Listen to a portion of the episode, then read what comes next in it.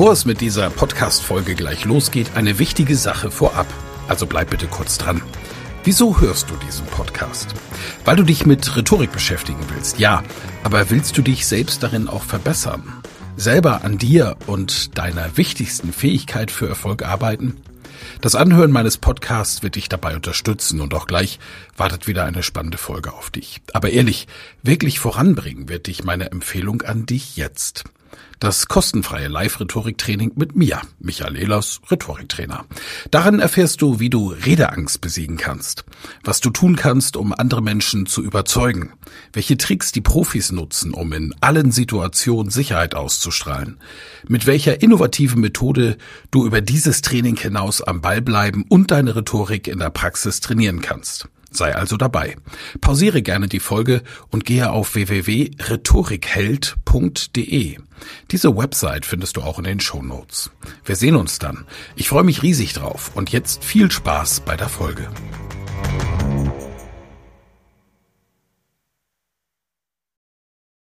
Es gibt so Dinge, da spricht man einfach nicht gerne drüber. Wir haben gleich einen Unternehmer bei uns, der war sehr erfolgreich und plötzlich ist sein Betrieb pleite gegangen. Er erzählt uns, wem er das erzählt und wem er das lieber nicht erzählt. Es geht um unliebsame Wahrheiten bei Mittendrin bei WDR 4. Es gibt ja so Dinge, ja, da spricht man nicht so gerne drüber, weil es einem peinlich ist oder weil man sich einfach nicht traut, jemandem etwas zu sagen, weil man könnte ihn ja damit kränken. Wir haben das heute früh mal unliebsame Wahrheiten hier bei WDR 4 genannt. Darüber sprechen wir bis 9 Uhr. Christiane Tova hat einige Beispiele zum, äh, zusammengetragen, zum Beispiel das von Arndt. Ich habe da kein Problem mit, wenn es sich aus dem Gespräch ergibt, zu sagen, ich bin finanziell gehandicapt, weil ich in Insolvenz bin oder ich bin mit meinem Betrieb gescheitert. Das war nicht immer so. Arndt, der nur seinen Vornamen nennen möchte, war pleite. Er musste Insolvenz anmelden mit seinem Handwerksbetrieb, machte aber solange es ging auf erfolgreichen Unternehmer, bis zu dem Tag, an dem nichts mehr ging und er sich outete, Kunden gegenüber, Lieferanten und Freunden. Für ihn eine große Erleichterung. Und dieses Rumgeeiere verunsichert mich ja selbst. Und ich verliere im Grunde genommen Selbstvertrauen. Sandra, die auch anonym bleiben möchte, versteckte als Jugendliche jahrelang ihre Liebe. Meine erste große Liebe, das war die Petra. Und da ich das geheim halten musste, habe ich in meiner Ausbildung den Leuten erzählt, ich bin zusammen mit einem Peter damit es normal ist. Und die Petra habe ich versteckt. Um eine vertuschte Wahrheit ranken sich in der Regel zahlreiche Lügen. Sandra erfand einen männlichen Partner, um normal zu sein. Wenn ich bei Petra war, musste ich mich selber verstecken unterm Bett im Schrank. Ich musste durch den Garten gehen. Ich habe mein Auto woanders geparkt. Und wenn ich heute darüber nachdenke, hat das ganz viel mit Selbstverleugnung zu tun. Und fühlte sich schlecht, weil sie Freunde und Familie an der Nase herumführte. Der Familientherapeut Stefan Potting sagt, nahestehende Menschen spüren das weil die Wahrheit natürlich die Grundlage unserer Beziehungswelt ist, dann müssen wir uns darauf verlassen können, was der andere uns mitteilt. Er sagt, Sobald eine Wahrheit etwas mit dem anderen zu tun hat, dann muss sie raus, auch wenn sie noch so schwierig ist und auch wenn sie jahrelang verschwiegen wurde. Wenn man aufrichtig ist und in einer klaren Sprache dem anderen mitteilt, welche Motive einen dazu gebracht haben, jenes zu tun, was man getan hat, dann gibt es eine Klarheit im Kontakt. Sandra hat erst nach zwei Jahren Liebesbeziehung mit einer Frau reinen Tisch gemacht. Es war ein Osterbrunch und da verkündigte ich dann eben mein Coming Out. Und das gab, weiß ich noch, ganz heftige Diskussionen.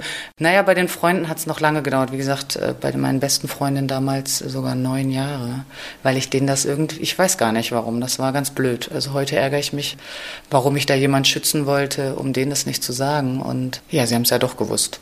Vielen geht's so wie Sandra. Sie tragen etwas mit sich rum und wissen nicht, wie sie es sagen sollen oder ob sie es sagen sollen. Wie wir es richtig sagen, wann wir es richtig sagen, spreche ich gleich mit einer Kommunikationstrainerin drüber.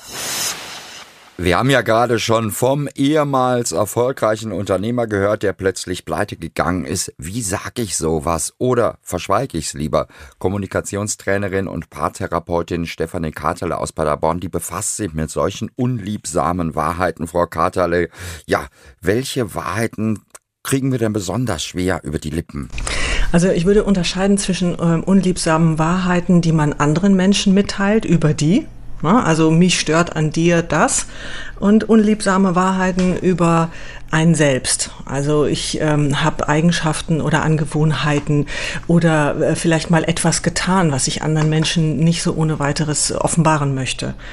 Bei dem einen könnten es zum Beispiel sein, dass man sich über Gewohnheiten des Partners oder eines Kollegen immer wieder ärgert und es eine unliebsame Wahrheit wäre, ihm das mal zu sagen. Zum Beispiel, ähm, du bist immer furchtbar unhöflich zu Kellnern. Ne? Das ist ja so ein typisches Paar-Ding, äh, so ein Paarthema. Mhm. Ich finde das total peinlich, wenn du die Kellner immer so anpfeifst.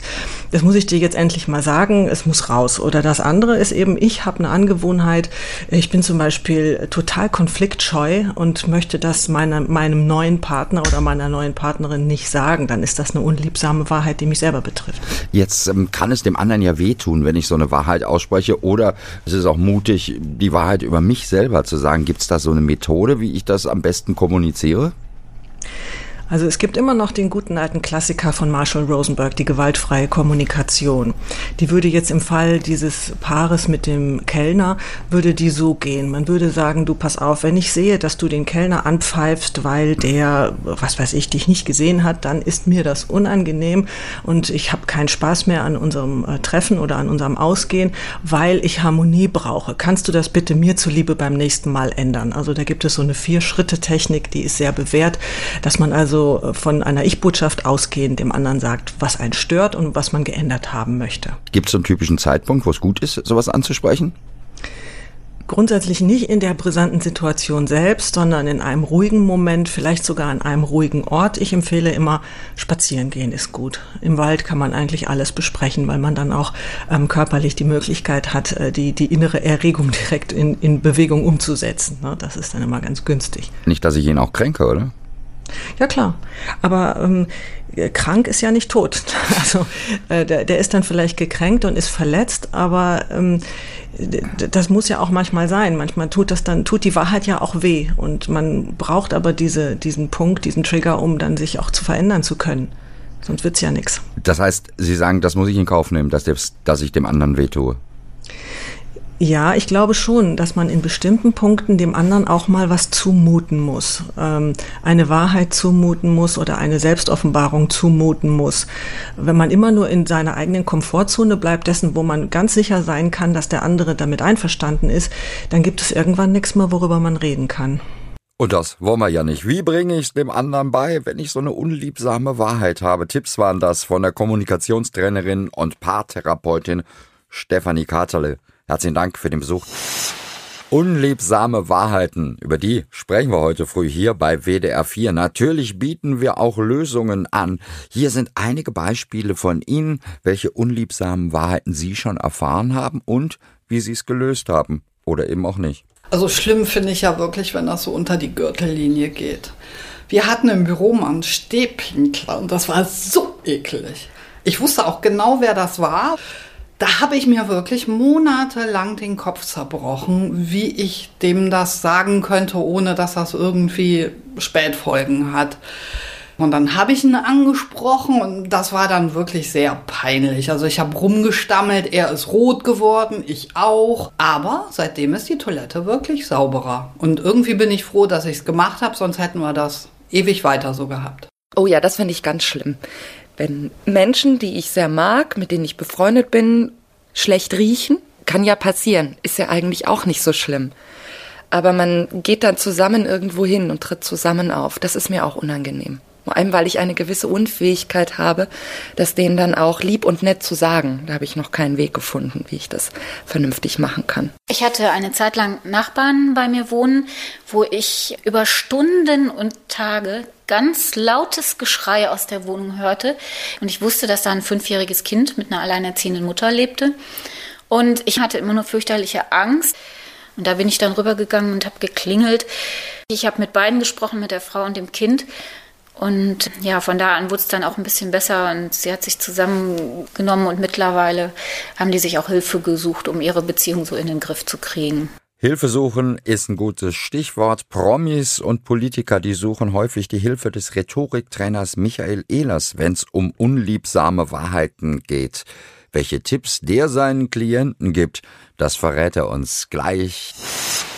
Michael Ehlers ist bei mir, er ist Rhetoriktrainer und berät Politiker und Promis. Herr Ehlers, lassen Sie uns mal mit einem Beispiel anfangen. Dieses berühmte Beispiel von Thomas de Maizière, unserem damaligen Innenminister. Nach der Absage eines Länderspiels wegen Terrorgefahr hat er damals seinen berühmten Satz gesagt, ein Teil der Antworten würde die Bevölkerung verunsichern.